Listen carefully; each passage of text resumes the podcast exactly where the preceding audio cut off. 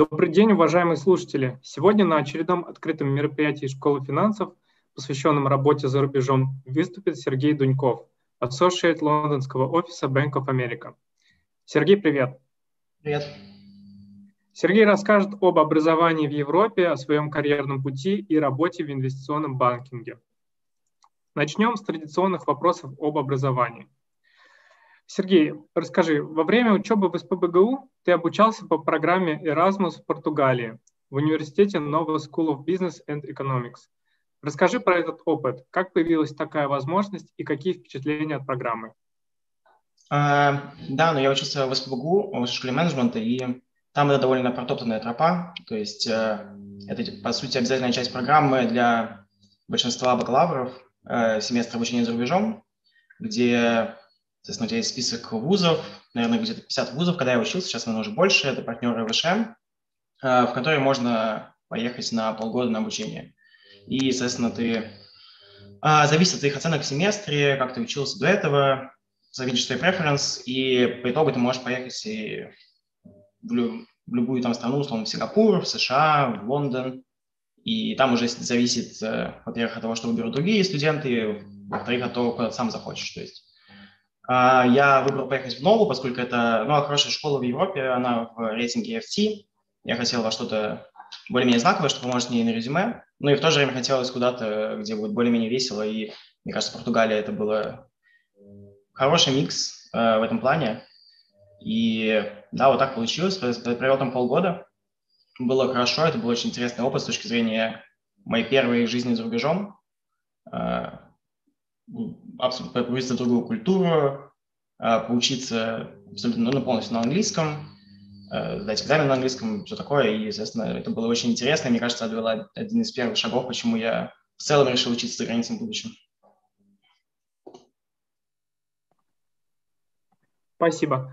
А, после окончания СПБГУ ты поступил в магистратуру в университет Бакони. Почему ты выбрал именно этот университет и программу? Рассматривал ли другие университеты Италии и Европы? А, Бакони, э, похоже же, опять же, с Erasmus, но хорошая вещь в плане ВШМ, СПГУ, это большая международная направленность, и Бакони – это как э, довольно такой обычный путь для тех, кто хочет учиться за границей на магистратуре. Есть небольшой список вузов, которые, во-первых, которые учат на английском а, в Европе, и, во-вторых, которые имеют ряд стипендий и, или возможности учиться либо бесплатно, либо за урезанную стоимость обучения. Их, по сути, не так много. Когда я подавал, мне кажется, было, возможно, вариантов 6-7. То есть это был Венский университет, был Манхайм в Германии, была, был Бакони, была Стокгольмская школа, был Erasmus в Нидерландах. И, возможно, я пропускаю парочку еще, но, по сути, это были такие самые э, центральные.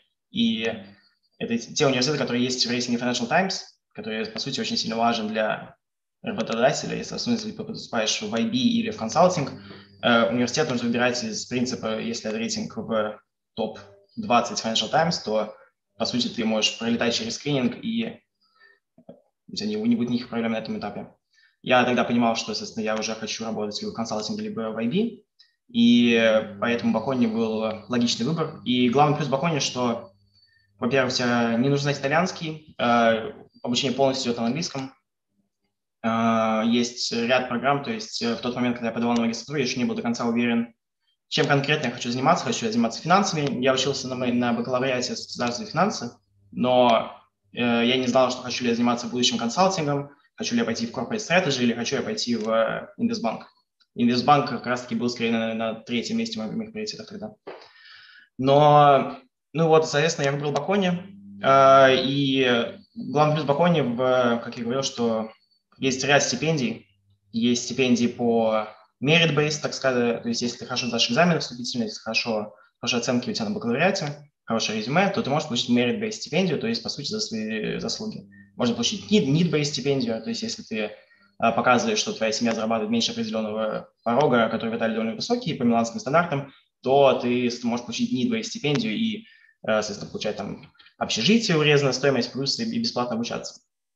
Вот, и я получил merit-based стипендию, и, соответственно, поэтому выбрал поехать в Баконе. Это полностью покрывает стоимость обучения, и поэтому получился довольно выгодный вариант. А расскажи подробнее про процесс поступления. Какие сертификаты или экзамены ты сдавал? Насколько большой был конкурс? Угу. А, конкурс, честно говоря, я пытался вспомнить, пытался посмотреть на сайте, я не помню сейчас. А, процесс поступления довольно сложный в плане того, что там есть четыре волны отбора, а, и нет как бы определенной логики в том, что лучше подавать первую волну, лучше подавать четвертую. Мне часто пишут люди, которые сейчас поступают в Баконе из, из моего университета или просто из других университетов в Москве и так далее. А, честно говоря, про сам процесс я, честно, не помню, но я, из того, что я помню, Баконе имеет очень хороший сервис для поступающих. У них есть email, у них есть телефоны, по которым очень э, э, профессиональные люди тебе ответят на любые вопросы про то, как подавать, что мне загрузить, почему у меня такая ошибка и так далее.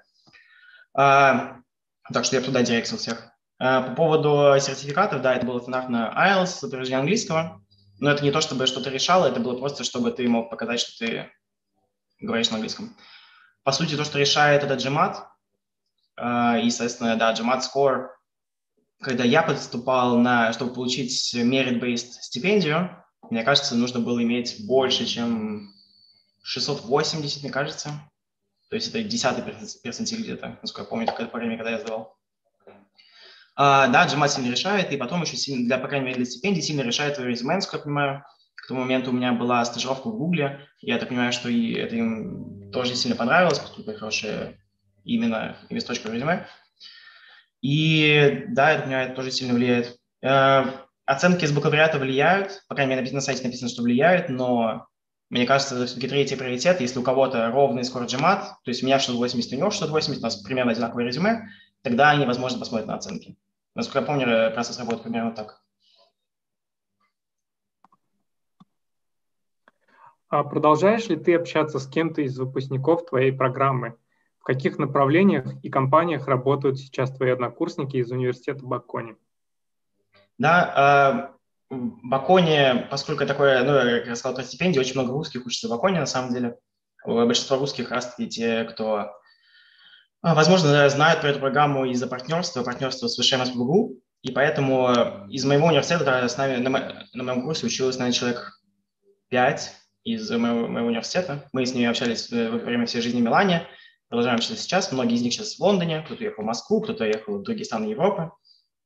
А, да, мы продолжаем общаться, и плюс есть, соответственно, итальянские выпускники из, из других стран. Мы с ними, я с ними продолжаю общаться, поскольку это в Баконе очень хорошая аламни комьюнити. А, возможно, общаюсь немного меньше, а, чем с русскими, с русскоговорящими, но все же. Ну а из, тех, из того, что я знаю, кто где работает, да, очень много кто работает в Медсбанках, э, в Лондоне, в Goldman Sachs, Bank of America, кто-то в HSBC, Deutsche Bank и так далее. И все, да, в целом. Да, перед началом беседы ты еще обещал рассказать про вот э, клуб в а, да. Баконе.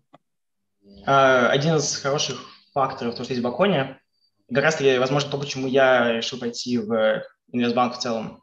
В Баконе очень много студенческих клубов, там э, студенческая деятельность очень сильно развита. Э, они, э, клубы возникают, естественно, по интересам, они возникают э, очень нишево направлено, поскольку есть, есть соответственно, IB-клуб, который очень престижный, у него сложно попасть, э, там очень интересный менеджмент. Э, есть, соответственно, консалтинг-клубы, где люди э, рассуждают про консалтинг, готовятся к интервью, готовятся к кейс-стадии интервью и так далее. Есть разные social консалтинг, есть, есть клубы, направленные на узкую специализацию внутри инвестбанков, то есть есть там типа Equity Capital Markets клуб, есть Debt Capital Markets, есть private equity, insights, что-то такое. Но если клубов э, огромное множество. И пока что я назвал просто те, которые меня интересовали, то, что в сфере консалтинга IB. В то же время там было миллион клубов таких, кто там типа Бакони Web Services, Бакони Amazon клуб, э, ну что угодно. Зависит от того, чем ты хочешь заниматься в будущем. И, соответственно, каждый студент Бакони так или иначе участвует в одном или другом клубе. Во-первых, это помогает тебе на твоем резюме, поскольку у тебя появляется extracurricular activities, которые в Лондоне, по крайней мере, э, интервьюеры часто смотрят, если занимался чем-то в университете, это в целом а, довольно сильно помогает, поскольку показывает, что ты не только учился, что у тебя есть какие-то другие навыки, и что ты собственно, вложил в свое свободное время от учебы, которое так сложно, ты вложил его в, во что-то, что помогает тебе профессионально развиваться. Вот, да, я, я был в Баконе Student Consulting Club, поскольку я в тот момент я был, я, я, я больше был нацелен на работу в консалтинге, нежели в, в IB. А, это очень интересный клуб, очень social, соответственно, там навел много друзей, узнал много ребят, которые сейчас работают в BCG, в McKinsey, в Лондоне, в Милане, в Москве и так далее. А, очень интересный клуб. Но и в то же время я общался, очень много моих русских друзей, которые были в Аконе, они были, в IB-клубах. И, естественно, я знал про все мероприятия, которые организовывают IB-клубы. Это встречи там, типа, с банкирами, это разные career days, которые open для всех. А, и того, как я сходил на 5 Career Days э, в сентябре моего первого года обучения, я понял, что интересно, ну, пообщался с ребятами, которые работают сейчас в IB, понял, что довольно интересно, мне очень сильно заинтересовала индустрия, и плюс, э, соответственно, ты подаешь, потому что такой, ну, why not? Подам, посмотрю, что будет. Сходил на интервью, пообщался с очень интересными людьми, и так и пошло. А вот расскажи, насколько полученные тобой знания в магистратуре или, может, э, в СПБГУ помогли тебе в дальнейшей твоей работе? Я бы сказал, что больше СПБГУ, э, поскольку все-таки на магистратуру ты, я, ничего, я, не, я не сказал, что я выучил что-то радикально новое за время обучения магистратуры. Это было повторение того же ну, финансового анализа, того же эконометрики и так далее, того, что я учил во время бакалавриата. Мне кажется, в ВШМ очень сильный преподавательский состав, то есть э, с точки зрения там, математики, экономики, да, и в целом я был очень доволен. Ничего нового я бы не сказал, что я узнал за магистратуру. А главная суть магистратуры, мне кажется, все об этом говорят, что это network. Это ты идешь в магистратуру не для того, чтобы выучить э, что-то абсолютно новое. Ну, по крайней мере, это работает в специальностях типа экономики и финансов. Я думаю, если ты идешь на магистратуру по физике, скорее всего, ты выучишь много нового. А в финансах, по сути, как я люблю говорить, все считается, по сути, по одной формуле дисконтирования, все что угодно и ничего нового ты вряд ли там придумаешь или узнаешь.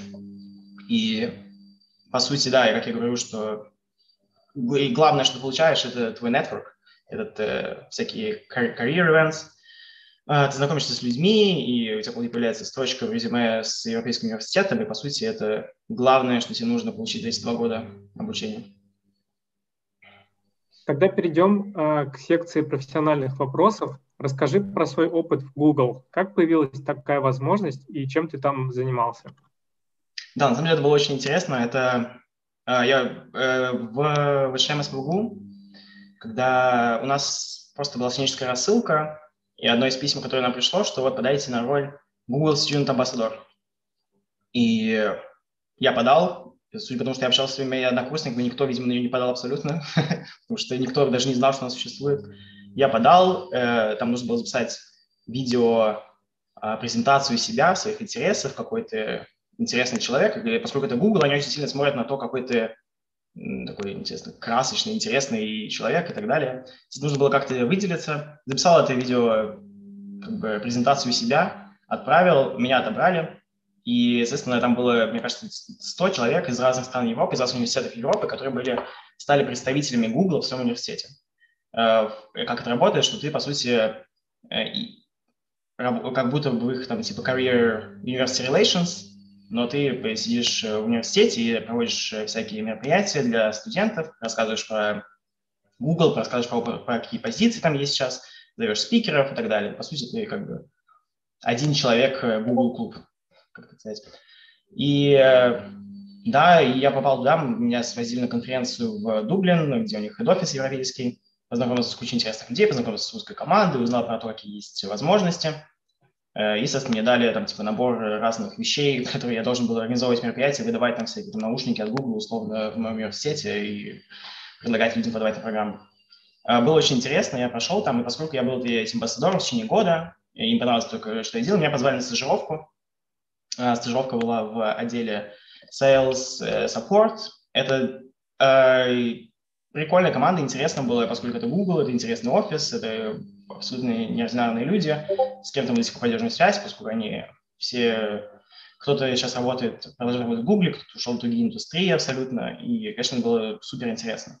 Но в тот момент я понял, что я не особо хочу работать в корпорации, и мне кажется, в тот момент в моей карьере решил, что я хочу пойти либо в консалтинг, либо в finance, где моя специализация, что в имею финансы, будет более узконаправленной, более узковостребованной, поскольку когда ты в Гугле, мне кажется, в Гугле офигенно быть, если ты программист. Если ты кодер, это прямо лучшее место. Э, если ты финансист, если ты менеджер, то ты все равно будешь более-менее support сайт. Все равно в те, кто кодеры и программисты, они все еще будут, естественно, on top ladder по сравнению с любым менеджером. И поэтому я решил, что мне нужно идти в сферу, где я буду on top ladder, э, что, по сути, финансы и консалтинг. Мне кажется, если среди наших текущих слушателей студенты, это прекрасная возможность попробовать себя. Имею в виду в Гугле. А, тогда следующий вопрос. Как во время учебы в Италии удалось попасть на стажировки в Лондоне, в Deutsche Bank и HSBC? А, да, ну, как я говорил, в, как, э, возможно, много кто уже говорил, процесс отбора в Лондоне начинается в сентябре этого первого года обучения в магистратуре. То есть ты вот только начал, только приехал в Милан, и вокруг меня все начинают э, сидеть, заполнять анкеты, проходить SML-тесты, э, так далее. Проводятся всякие career events, где общаешься, узнаешь про другие департаменты, ходишь на сессии спикеров, что-то записываешь, что тебе понадобится в твоих cover letters. И, соответственно, процесс такой довольно точный. В один момент все подают, ты проходишь на ряд интервью, и, соответственно, если повезет, ты идешь дальше, и ты, у тебя есть стажировка на следующее лето. Э, первым летом я стажировался в Deutsche Bank. В Deutsche Bank у меня был отдел э, in-house консалтинг довольно, и как раз в тот момент я не знал еще, иду я в консалтинг или в IB. Я все еще пытался попасть в консалтинг в основном. И э, я попал в Deutsche Bank Consulting Group. Довольно интересное место. Это, по сути, занимаешься внутренним консалтингом Deutsche Bank. Мы работали там с Инвестбанком, работали с риском, работали с разными департаментами внутри Deutsche Bank. Это был очень интересный период в жизни Deutsche Bank, поскольку это тот момент, когда их э, share price упал там, на 80%. Это были как раз те времена, когда они получили огромный штраф в США.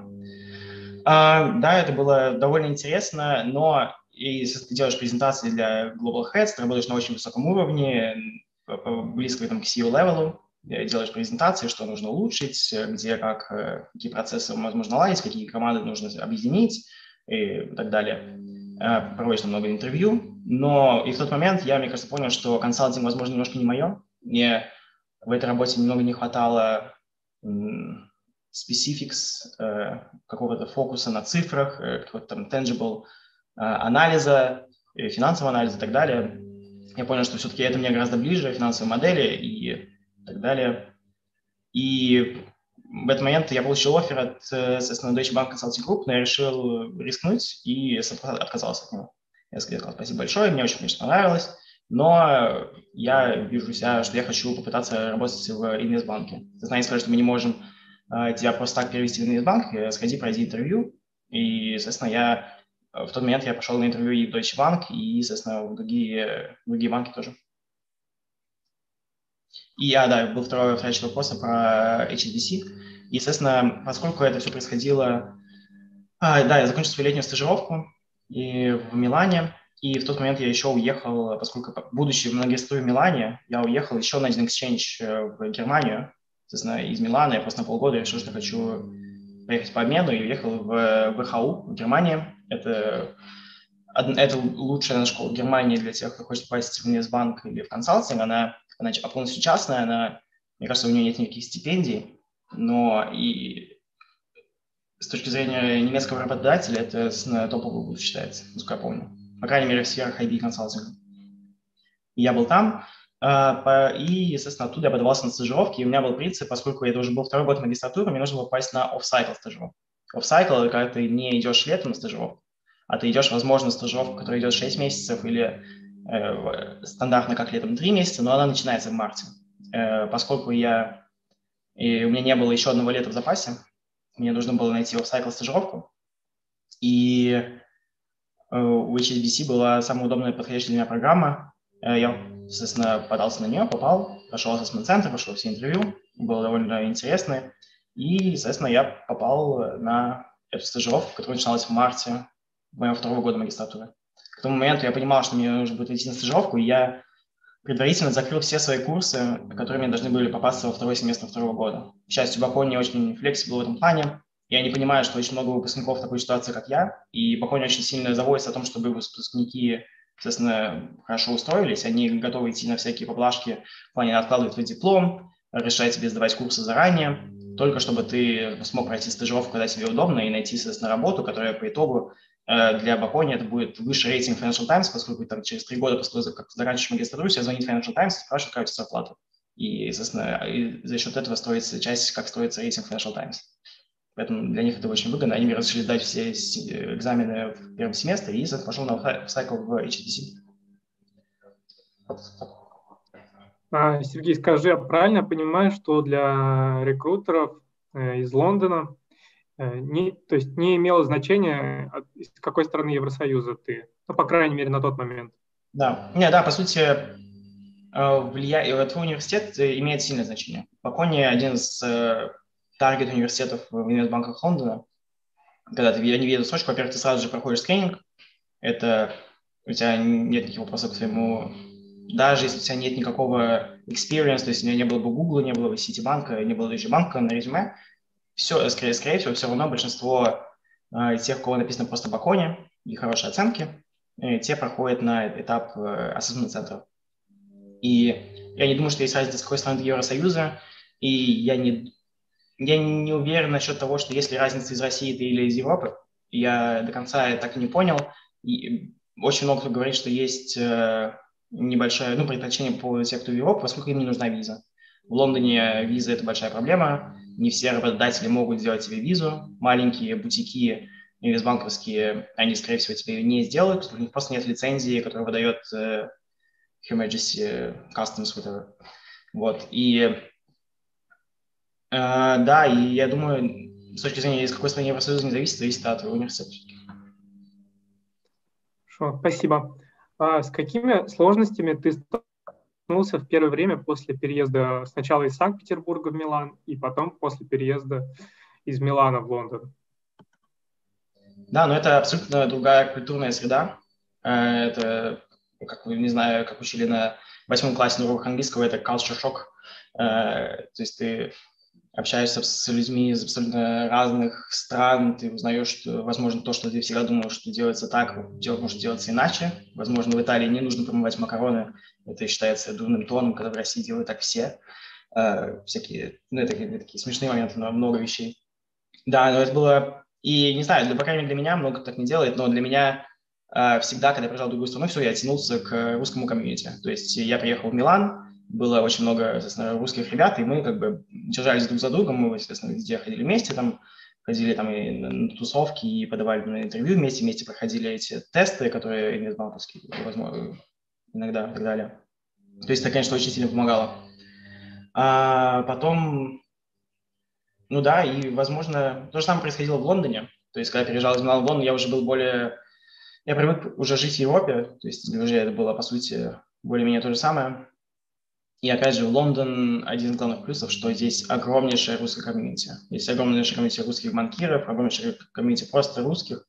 И когда ты приезжаешь, у тебя нет такого большого шока, что вот у меня нету, не знаю, приехал в новую страну, я здесь никого не знаю, у меня здесь нет семьи, у меня есть пара выпускников университета, которых я знаю, но здесь настолько легко строить э, новые connections, поскольку есть, да, если захочешь, ты всегда найдешь какой-то social клуб, в котором ты сможешь э, общаться с либо с инвестбанкирами, если не хочешь общаться с инвестбанкиром, если ты работаешь, общаешься с ними каждый день на работе, ну общайся, иди там, в клуб, который играет там, в мафию каждое воскресенье в местном пабе, э, русские ребята, и ты там найдешь э, новых друзей и так далее.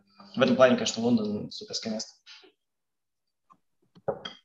А расскажи, э, в HSBC у тебя было две ротации – Strategic Equity Financing и Infrastructure and Real Estate Group – Расскажи подробнее про различия этих департаментов. На самом деле, один из главных плюсов HSBC, когда я подавал, это прям у них есть очень крутая rotation программа. Когда я был на стажировке, я был только в Strategic Equity Financing. А потом, когда ты поступаешь на первый год программы, по времени, когда я поступал, мне кажется, сейчас это изменилось, но было так, что ты полгода работаешь в своей home team, который для меня была Strategic Equity Financing, потом полгода работаешь в другой команде внутри инвестбанка, это может быть часть capital market, это может быть часть industry coverage, как для меня это был real estate infrastructure, а, это может быть э, любая другая команда. э, DCM, что угодно, внутри там типа real estate financing. И, по сути, у тебя есть возможность за 6 месяцев попробовать себя в разных индустриях э, и, естественно, понравится MD в разных командах и, естественно, выбрать, куда ты хочешь пойти. Э, часто, конечно, команды против того, чтобы ты переходил между командами, поскольку у них уже есть headcount, у них есть план того, сколько они должны нанять людей в будущем, сколько у них уйдет. Э, и да, и поэтому... Э, но, если, если ты, конечно, понравишься MD в своей новой команде, они сделают все, чтобы тебя там оставить, и ты можешь перейти. В этом плане, конечно, главный плюс. И был вопрос, да, по поводу strategic equity financing. Я там начинал, это очень интересная команда, я считаю. Это часть, это сидит в части equity capital markets. Э, команда, но это не plain vanilla equity. Это все, что связано с деривативами, все, что связано с опционами. Э, это очень интересные продукты. Это margin loans, э, это collars, когда ты покупаешь или там какой-нибудь stake building, share buybacks. Это все, когда тебе нужно, у тебя есть какой-то derivative exposure, и тебе нужно, твои трейдеры хеджируют риск клиента, и, соответственно, ты строишь интересные модели, все это очень финансовая, финансовая инженерия такая небольшая. Это все, как бы, конечно, ты ничего нового там не придумываешь, это все уже готовые продукты, но все-таки это очень интересно с точки зрения того, что понимание, это не, это не plain vanilla equity, где ты, по сути, пускаешь акции, да, у тебя есть какой-то дискаунт, но ничего особо технического там нету, кроме каких-нибудь технических, логистических процессов. И в этом плане, кажется, strategic equity financing мне очень нравился, поскольку я всегда был такой finance-focused mindset, и поэтому, да, это было, конечно, очень интересно. После университета, когда ты, мне всегда нравилась там и эконометрика, статистика, мне нравилось э, финансовое моделирование. В университете у нас был курс по опционам, и, естественно, когда я попал в эту команду, я был очень доволен. И потом, соответственно, да, я перешел в Real Estate and Infrastructure. Это industry coverage, который в основном занимается M&A, но и в то же время там типа leverage finance э, и так далее. Э, real estate infrastructure, занимаешься всем, ты занимаешься power utilities, занимаешься портами, железными дорогами, чем угодно, и занимаешься real estate. И, соответственно, я получилось так, что я работал на, на сделке для из европейских отелей, это часть real estate. Мне, честно говоря, очень понравилась команда, мне понравился сектор, и таким образом я решил, что я хочу э, э остаться в этой, э, в этой части Несбанка. И потом, а, и у меня была, третья ротация.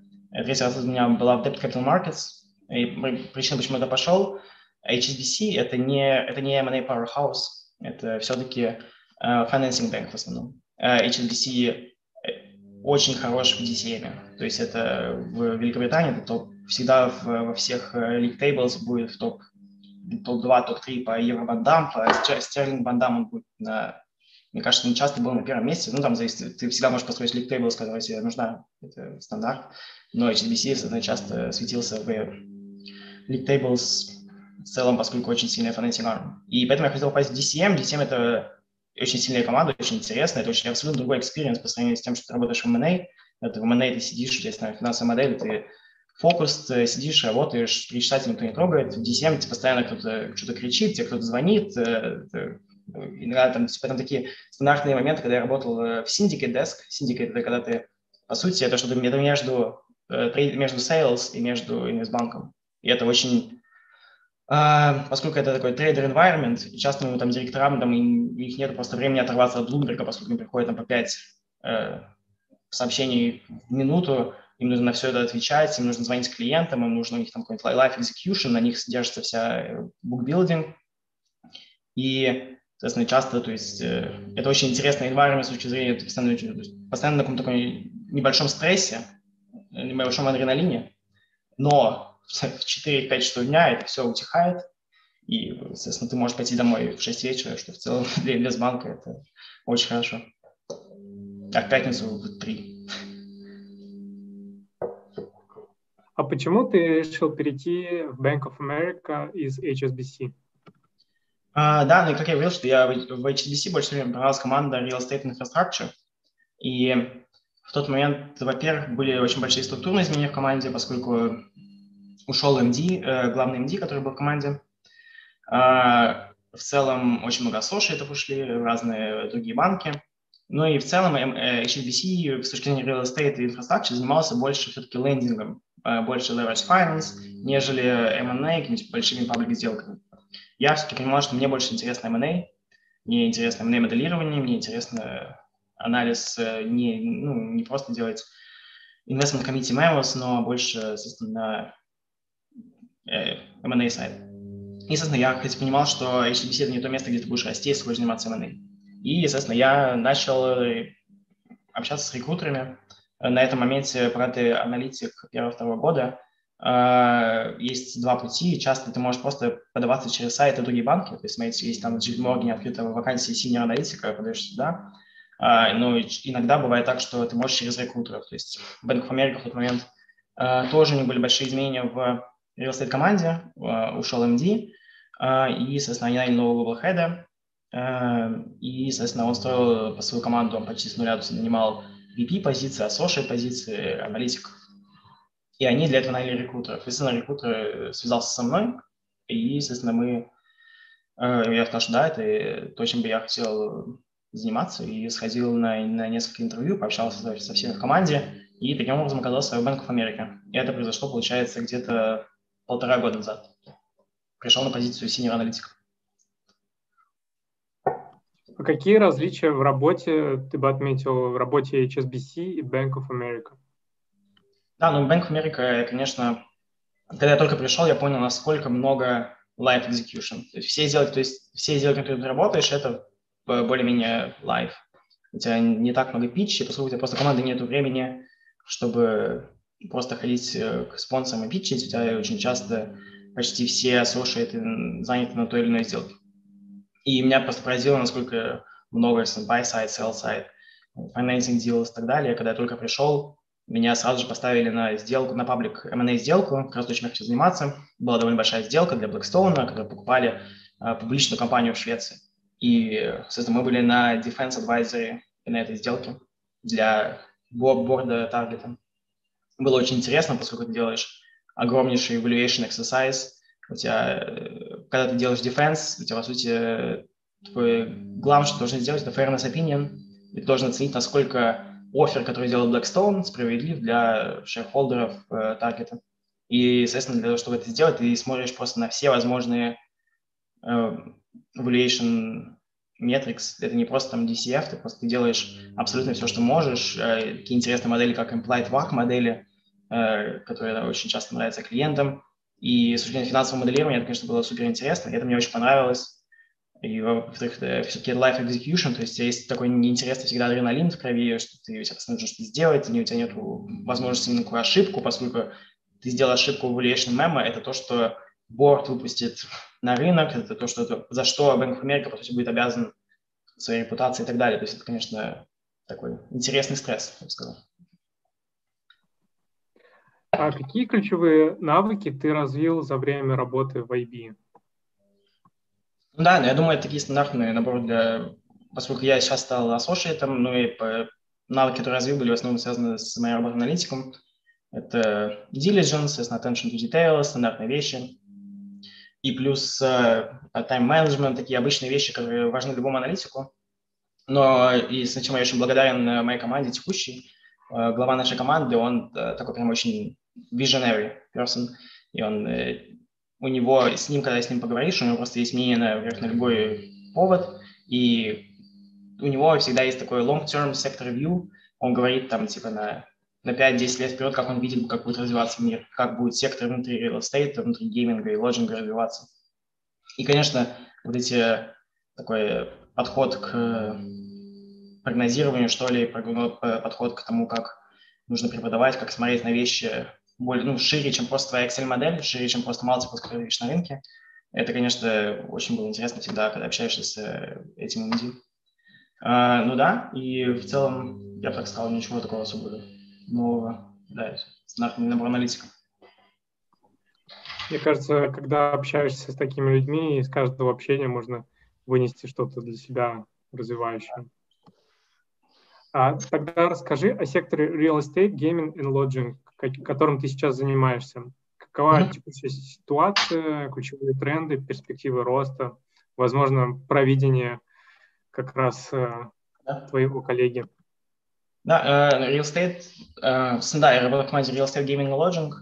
Real estate, да, это такой, типа, это обычный real estate, то есть это и обычная жилая недвижимость, это застройщики, э, но это маленькая часть, все-таки в основном real estate – это коммерческая недвижимость, это владельцы шопинг-моллов, владельцы логистических центров, владельцы дата-центров, это разный proptech, это, по сути, аналоги ЦИАНа в России, э, ну, это существующие в Европе, в Великобритании и так далее. И, соответственно, часть, большая часть моей работы, я очень много работал именно на lodging сделках. Lodging – это отели, это holiday parks, это все, что связано с discretionary spend человека. И э, очень много сделок с Marriott, с э, разными отельными группами, с другими европейскими сетями отелей. В целом, конечно, это было... Я занимался именно этим, это очень интересный сектор, поскольку это очень интересный актив. То есть ты часто работаешь с брендами, которые знаешь. Diligence всегда интересно, поскольку ты сможешь найти отели, ты все это изучаешь. А, и еще часть этого gaming. Гейминг – это не онлайн, это не компьютер-гейминг, это казино. Это исторически так получилось, что real estate занимается казино, поскольку, возможно, мне кажется, я не знаю всю историю, но часто именно казино были очень большими владельцами недвижимости. И, соответственно, наша команда в США занимается, по сути, всем, что происходит в Лас-Вегасе. А, это для них очень большие, большие вещи. Очень много из этих компаний торгуются на рынке. Компании, которые владеют либо real estate казино, либо компании, которые оперируют казино. Которые, и тоже очень интересный сектор с точки зрения того, что ты, он очень, его очень любит private equity, поскольку у тебя очень, э, очень легко предсказывает твой cash flow, э, и в то же время он э, очень сильно зарегулированный, у тебя очень много taxes и так далее, и поэтому ты Э, ну, соответственно, он очень predictable, но в то же время есть очень большие регуляторные риски. И тоже интересный сектор, я не так много в нем работал, но, соответственно, у нас сейчас пришел новый MD в команду, который будет э, больше этим заниматься, так что, возможно, будет больше сделок именно в гейминге европейском. А, и с точки зрения real estate, в основном и того перспективы, тренда роста, ты спросил, у нас, да, у нас есть, сказать, стандартный market deck, который мы приходим, если у нас там есть pitch с Apollo или pitch с э, Blackstone, мы приносим и рассказываем, как развивается real estate. А, внутри real estate, как сказал, есть очень много саб-секторов. Есть шопинг-моллы, и очень интересно смотреть, как что происходило во время коронавируса, поскольку real estate, по, по сути, был очень сильно затронут. А, владельцы, те, кто владеют разными шопинг-моллами в Европе, они, естественно, у них были очень большие проблемы сейчас, поскольку у тебя просто никто не ходит, больше никто не закупается. У тебя есть структурные тренды, что все уходят на Amazon, что, по сути, кому нужно ходить э, физически в Зару, чтобы там закупиться, когда у тебя есть э, на компьютере точно такое же возможность. А, и, ну, с обратной стороны точки зрения, чтобы Amazon оперировал, ему нужны склады. Склады – это огромнейшая часть э, того, чем мы занимаемся. То есть эти last mile warehouses, внутри Лондона, когда ты гуляешь, ты видишь эти большие distribution centers, когда ты едешь к ним на due diligence, конечно, очень интересно смотреть, как все это организовано, насколько это все автоматизировано, эти склады, где ты изучаешь именно property с точки зрения того, что тебе нужно смотреть не в квадратных метрах твоей площади, на кубические метры, у тебя есть разные склады, у тебя есть роботы, которые все это фундируют, это конечно супер интересно.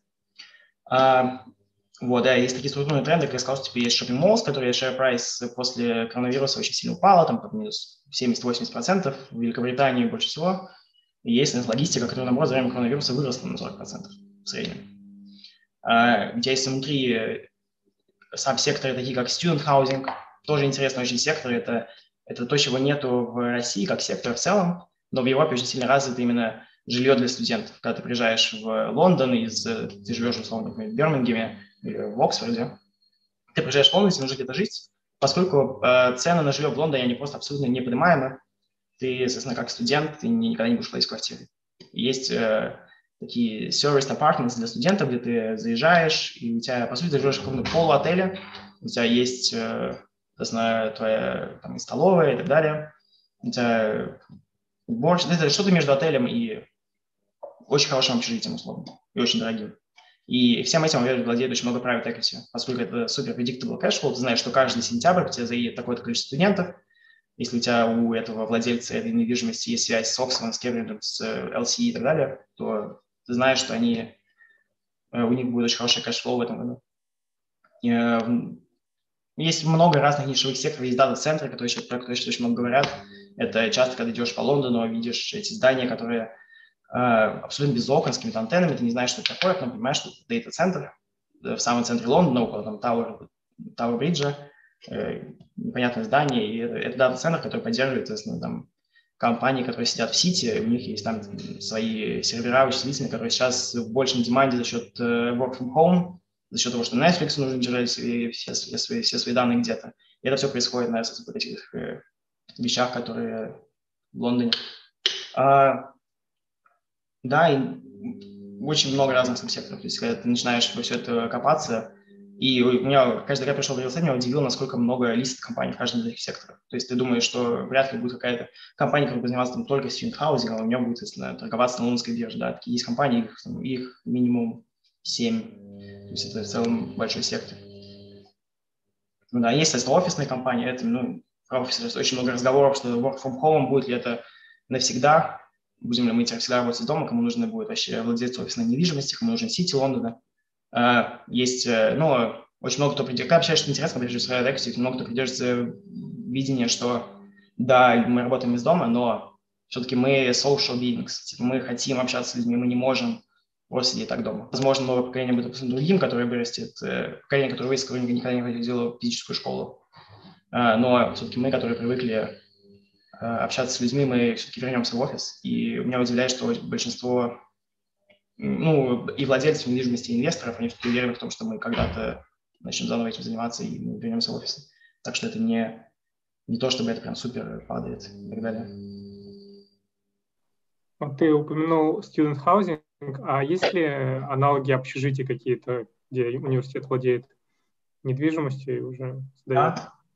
Да, это, по сути, бывает так, что университет владеет самой недвижимостью, а есть оперирующая компания, э, например, IQ в Лондоне называется компания, и у тебя университет или по специфике Лондона очень часто церковь владеет землю, землю чисто из исторических данных. И у тебя, естественно, университет может владеть недвижимостью, но он ее сдает в lease э, оперирующей компании, и прежде компания IQ, она, соответственно, заносит свою мебель, она ставит свой менеджмент, она ставит ресепшн, и, естественно, она оперирует, получается, этого cash flow. И, по сути, университет просто получает аренду с э, сдачей недвижимости. То есть тут такие...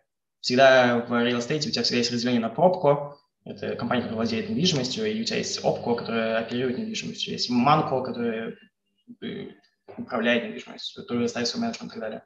Это очень нераспространенная часть в отелях. То есть, когда вы смотрите на Marriott, на Хилтоне, то есть Marriott, он не владеет своей недвижимостью никогда. То есть Marriott – это просто лого, это просто бренд, это просто это, это очень хороший менеджмент, это отличный менеджмент-тим, это отличный loyalty programs, но недвижимостью своей не владеют. Их недвижимостью владеет отдельная компания, парк Hotels and Resorts, которая торгуется в Нью-Йорке, и, естественно, она просто получает аренду с Marriott. И мы, естественно, когда в моей команде мы работаем и с Marriott, с Marriott как с операционной компанией, то есть когда есть какой-то вопрос, мы хотим купить вот такой маленький бренд в Европе, там Citizen Или мы хотим, э, не знаю, мы хотим, возможно, мы хотим пересмотреть свой подход к недвижимости, возможно, мы хотим владеть недвижимостью, мы хотим себя, себя обезопасить от рисков. И, соответственно, работаем часто с пробко, э, пробко просто владеть недвижимостью, они хотят, если портфель, мы видели, что в Лондоне сейчас очень дешевый портфель отелей продается, может, мы его купим, сколько он стоит, и поэтому приходит наша команда. Расскажи, а, работа над какой сделкой тебе запомнилась больше всего за, время, за твое время работы в IB? А, было, на самом деле, очень много сделок, они были в разных секторах. Мне очень понравилась сделка, на которой я только пришел, работал в... Когда пришел в of America, это была публичная сделка, когда Blackstone покупал Хембла. Хембла – это, это тогда еще торгующаяся немецкая, э, шведская компания, которая владеет э, жилой недвижимостью в Стокгольме в основном и Мальмо. И и мы работали на Defense Advisor, и сказал, что с точки зрения того, что существование evaluation, это было, конечно, очень интересно, поскольку это был extensive evaluation exercise, и у нас было, наша AVP была на A3, у нас было миллион колонок по разным метрикам, у нас был футбол фильтр, я в жизни такого, мне кажется, не видел, чтобы был настолько сильный подход к evaluation. Но, по сути, это было реально очень интересно э, с точки зрения работы именно и, и офер, который предложил Blackstone, это fair для shareholders или не fair, на что нужно еще посмотреть, какие есть структурные тренды. Как я сказал, что все вот эти супертехнические вещи, как implied WAC модели, конечно, это очень интересно все-таки изучать. Такие необычные части инвестбанкинга, когда ты привык, что все считается там типа по мультам или по DCF, у тебя есть внутри этого ты все-таки можешь да, смотреть на типа implied IRR, implied unlevered yield, и очень много всего, что ты об чем ты раньше не думал. А, и, и плюс еще интересная сделка, на которой мы работаем сейчас, на протяжении последнего года.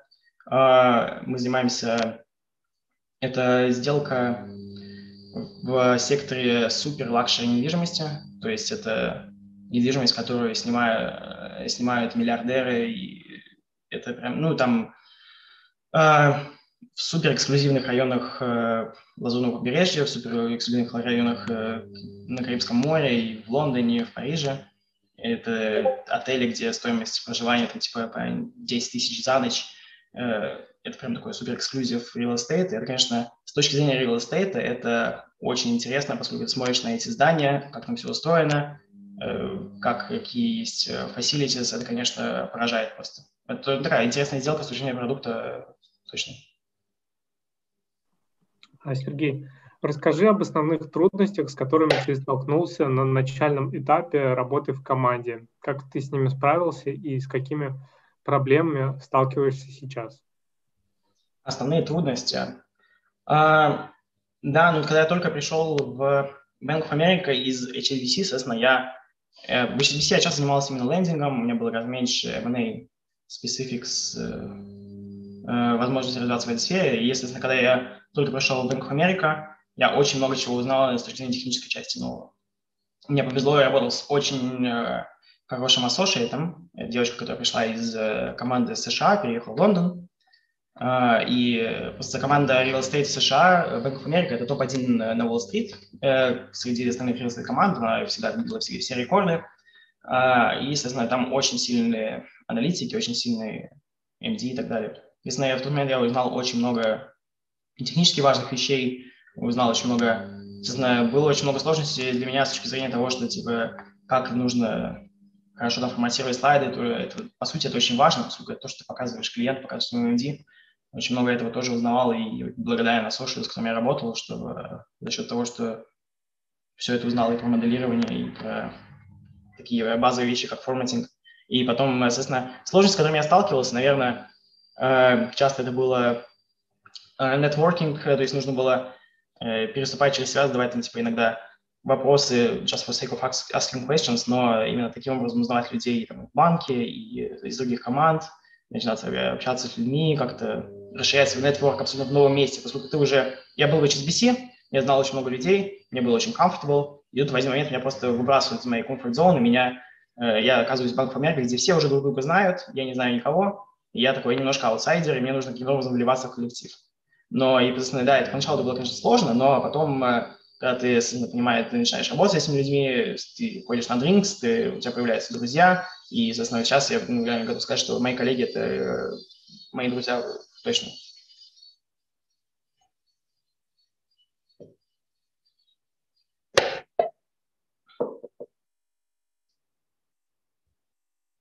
На мьюте. Так, а расскажи о своей текущей роли в команде. Вот ты недавно стал, насколько я понял, associate. Что изменилось в твоем функционале? Да, а, я, да, я, получается, в этом августе я стал associate. А, по сути, что меняется, ты не самый джуниор на проекте. То есть у тебя становится больше обязанностей, и в то же время у тебя становится э, меньше такой day-to-day work, поскольку у тебя есть часто у тебя есть аналитик, с которым ты можешь работать, с которым ты можешь немножко аутсорсить вещи, и у тебя уже больше развиваются навыки с точки зрения того, что тебе нужно проверять то, что происходит, знать, где, возможно, будет ошибка, потому что у тебя просто нет времени проверить все. Ты знаешь, что в основном э, все будут делать ошибку, когда они там, типа, протягивают формулу из-за того, что у тебя есть там, типа, ты, все сделают ошибку, ну, очень много ты делаешь ошибку именно в этом месте, ты проверяешь на этот момент, и ты знаешь, что да, там будет ошибка. И всякие такие вещи, как, ну, кросс-чекинг, смотришь по разным страницам, где что не сходится, почему так, где-то что забыли обновить. Вот такие моменты. Но и что сильно изменилось и с точки зрения работы, да, во-первых, ты работаешь с кем-то, но во-вторых, э, не, не скорее не во-вторых, но просто часто у тебя, у тебя все еще нету э, аналитика на команде, потому что часто есть шорт-стаффинг, очень много, очень команда сейчас очень занятая, часто тебе просто нет возможности, чтобы всегда и аналитика на, команд, на, на проект, и ассошиты. То есть получается так, что раньше всегда я работал, был я, и надо мной associate Сейчас часто получается проекты, типа, работаю я и директор, или я и VP. То есть, по сути, ты делаешь работу и аналитика, и ассошиэта, у тебя гораздо больше обязанностей, поскольку ты не... Э, ну, э, если что-то не так, будешь виноват ты, а не твой ассошиэт. То есть тут, э, по сути, у тебя очень сильно расширяется твой scope of making mistakes, и поэтому ты часто проводишь даже гораздо больше времени за тем, что ты...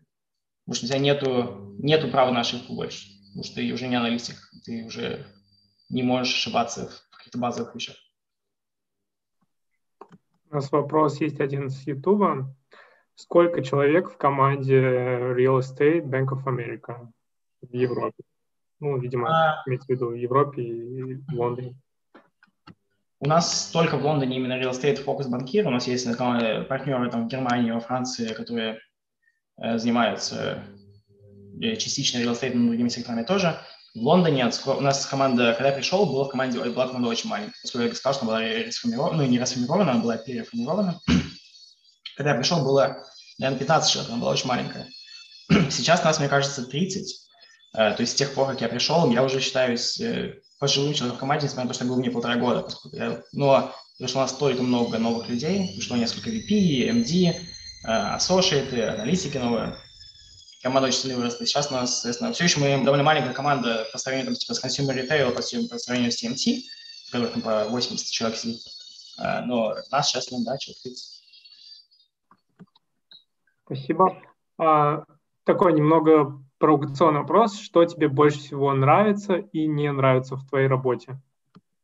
Интересно. А, ну, мне э, нравится именно то, что меня, меня сейчас спрашивают, да, вот работаешь, там, типа, такие большие long hours, по 100, по 100, по 110 часов в неделю, типа, как это вообще, зачем ты это делаешь со своей жизнью? Ну, мне реально нравится, чем я занимаюсь, то есть это реально интересно. То есть то, что ты делаешь, ты смотришь на все это, ну да, это, типа, это физически это реально сложно, но, по сути, ну, это если тебе это нравится, то у тебя нет никаких проблем в этом. А, очень интересные люди, ты общаешься с людьми, которые часто синер людьми, которые в этой индустрии уже по 10, по 20 лет. А, ты, у тебя часто очень интересные проекты. В этом плане главный плюс, э, очень хороший плюс real estate, поскольку due diligence всегда будет очень интересный. Поскольку diligence очень важно. Ты именно ездишь, то есть мы как проект там типа с отелями в Англии, мы, ты ездишь там типа в, каждый из этих отелей, смотришь, типа, что там происходит, общаешься с их менеджментом, э, ты, несмотря на то, что ты довольно такой молодой специалист, ты приезжаешь, общаешься там, типа, с general менеджером или там типа самого большого отеля там, в регионе, в регионе Лондона, они тебе все рассказывают, рассказывают про такие специфики своей работы, про которые ты даже не мог подумать. Это, конечно, очень интересные проекты. И то, чего сейчас не хватает на коронавирусе, все-таки physical due diligence, это всегда очень интересно, это дает тебе гораздо большее понимание любого актива. А, да, и, естественно, то, чего мне, не знаю, спросил, что мне не нравится в моей работе, конечно, я, я очень жду возвращения в офис. Э, я уже устал сидеть на локдауне, в Лондоне локдаун.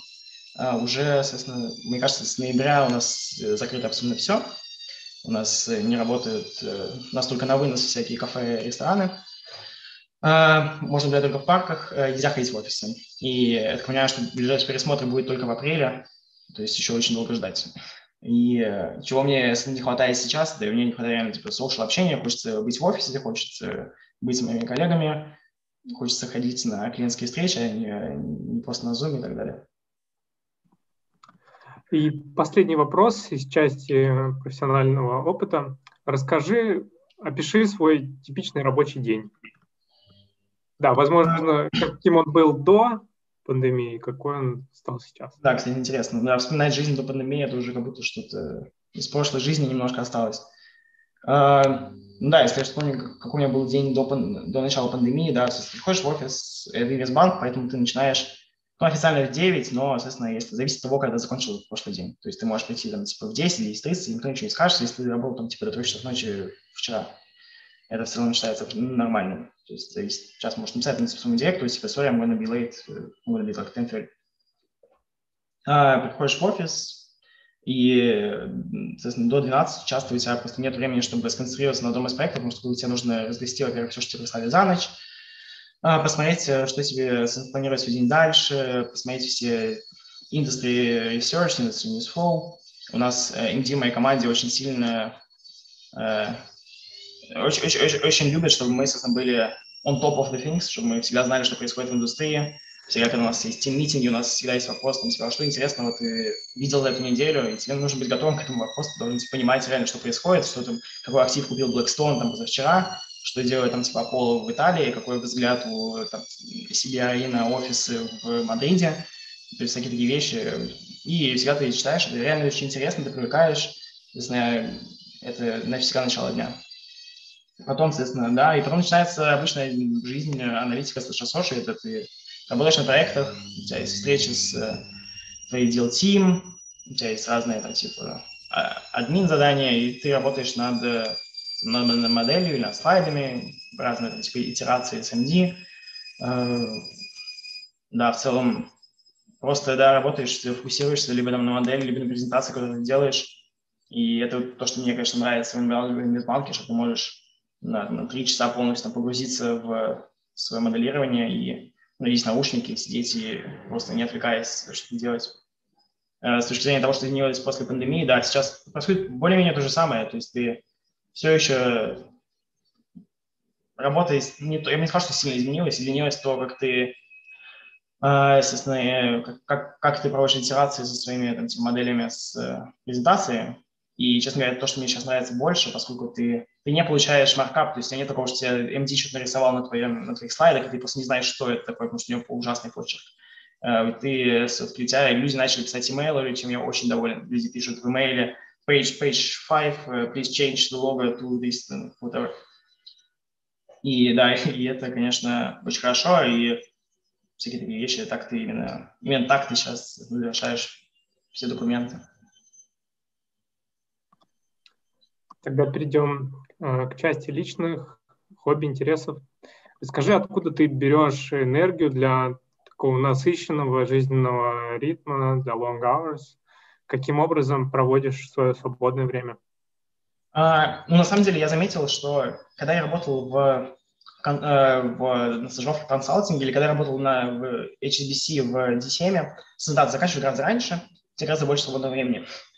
Но я заметил, что с тех пор, как я начал работать в M&A, и в, когда типа hours сильно увеличились, у меня стало гораздо больше желания тратить свое время, свободное время на что-то интересное. Поскольку тебе настолько жалко за все свое время, сколько ты работаешь, что такое, типа, мне нужно...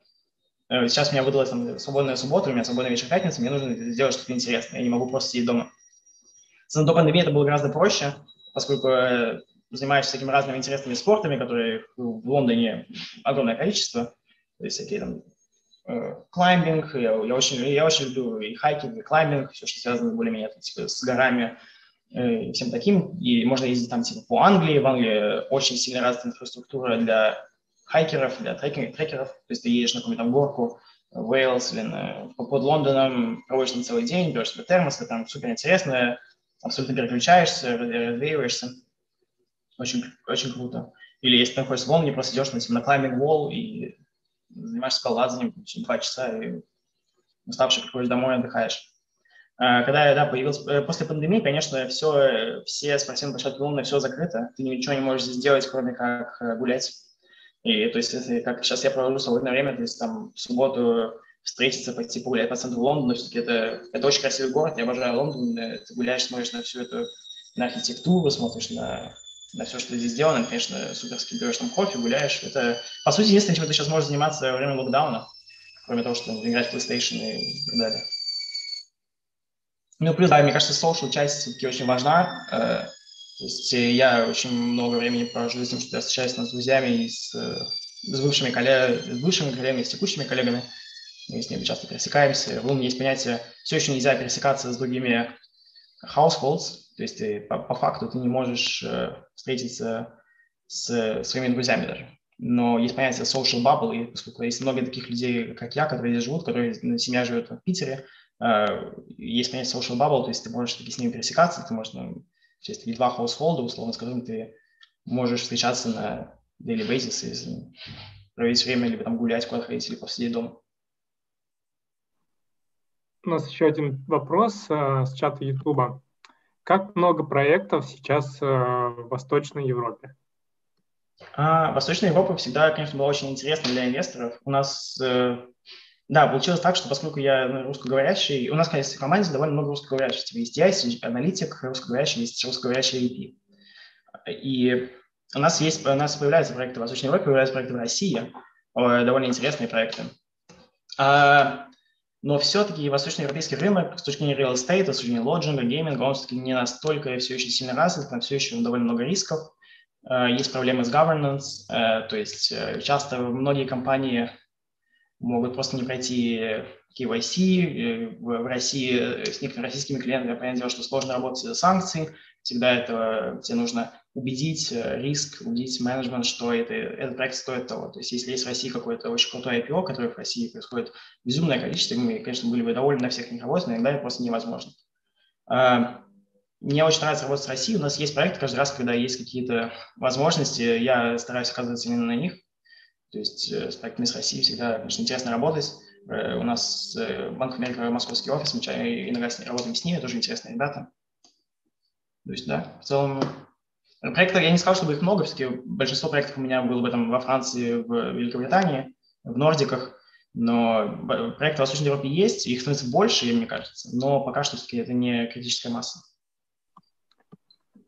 Да, тогда вернемся к личным интересам. На каком этапе карьеры у тебя, у тебя появилось больше свободного времени? Сейчас с перехода с аналитика на associate или, может, со стажера на аналитика, что, конечно, вряд ли. Да, мне кажется, да, когда ты, мне кажется, у меня больше было свободного времени, когда я был в D7, да, это, конечно, был интересный период, но э, да, было очень много свободного времени. Сейчас, когда перешел на Associate, да, я сказал, чтобы стало больше свободного времени. Я бы не сказал, что сильно больше, сильно заметно больше. Ничего особо сильно не изменилось все еще. То есть с точки зрения времени ты работаешь более-менее то же самое. Э, но, как я сказал, да, то суть того, как даже если у тебя типа, есть 3, 3 часа свободных в день, то зависит от того, как ты будешь ими распоряжаться. Конечно, можно там типа, просто сидеть и ничего не делать, но мне кажется, ты гораздо больше устанешь от этого, нежели если ты пойдешь там погуляешь или сходишь куда-то встретишься с кем-то. Перейдем, так, у меня включен микрофон. Перейдем тогда к последнему завершающему вопросу. Какой совет ты бы дал начинающим специалистам? А, начинающим специалистам в плане тем, кто уже работает в банке, то есть э, аналитики? Нет, возможно, да, ну, возможно, кто-то там с стажировкой какой-то вот на таком уровне. Ну да, но мне кажется, э, если говорить про выпускников, если нас кто-то слушает там, из бакалавров, магистров, и, естественно, да, для, если кто-то хочет работать в инвестбанках в Лондоне, э, магистратура в Европе это очень важно. Из России можно попасть, но это единичные случаи. Э, соответственно, если хотите работать в Омни, попробуйте попасть в Баконе или куда угодно, в университеты, где есть стипендии. Это, это все возможно, это не так сложно, как кажется. Если мы говорим про специалистов, про стажеров, мне кажется, на, на этапе стажера очень важно понять, что тебе конкретно нравится. Э, очень легко попасть в какую-то команду и подумать, что вы типа, вот я попал в фиг, мне очень нравится фиг, я всегда буду в жизни заниматься фигом фиг. Э, но и в этом плане я очень благодарен HSBC, что у тебя было, есть, есть возможность попробовать себя в разных вещах. То есть типа, то, что я попал в Strategic Equity Financing, да, мне очень нравилась команда, но я понял, что, возможно, long term, возможно, в будущем я не то, чем я хочу заниматься. И, соответственно, когда ты начинающий специалист относится, опять же, к аналитикам. Если есть какая-то возможность попробовать себя в разных департаментах, в разных частях инвестбанка, зависит от того, насколько у вас гибкий менеджмент, насколько гибкая структура компании, но если есть какая-то возможность попробовать в разных командах, попробуйте, почему нет, и это, возможно, вы поймете, что вы заниматься будете чем-то, что вам нравится больше, чем то, чем занимаетесь сейчас. Хорошо, спасибо тебе большое, Сергей, за совет, за, за нашу беседу. Мне кажется, очень такие хорошие инсайты были в real estate и в смежной сферы, и в инвестбанкинг, и в твою карьеру, и в обучение. Будем рады тебя еще раз услышать в формате школ финансов, э, как в онлайне, так, может быть, и в офлайне, если вдруг приедешь в Россию. В общем, спасибо тебе большое. Спасибо.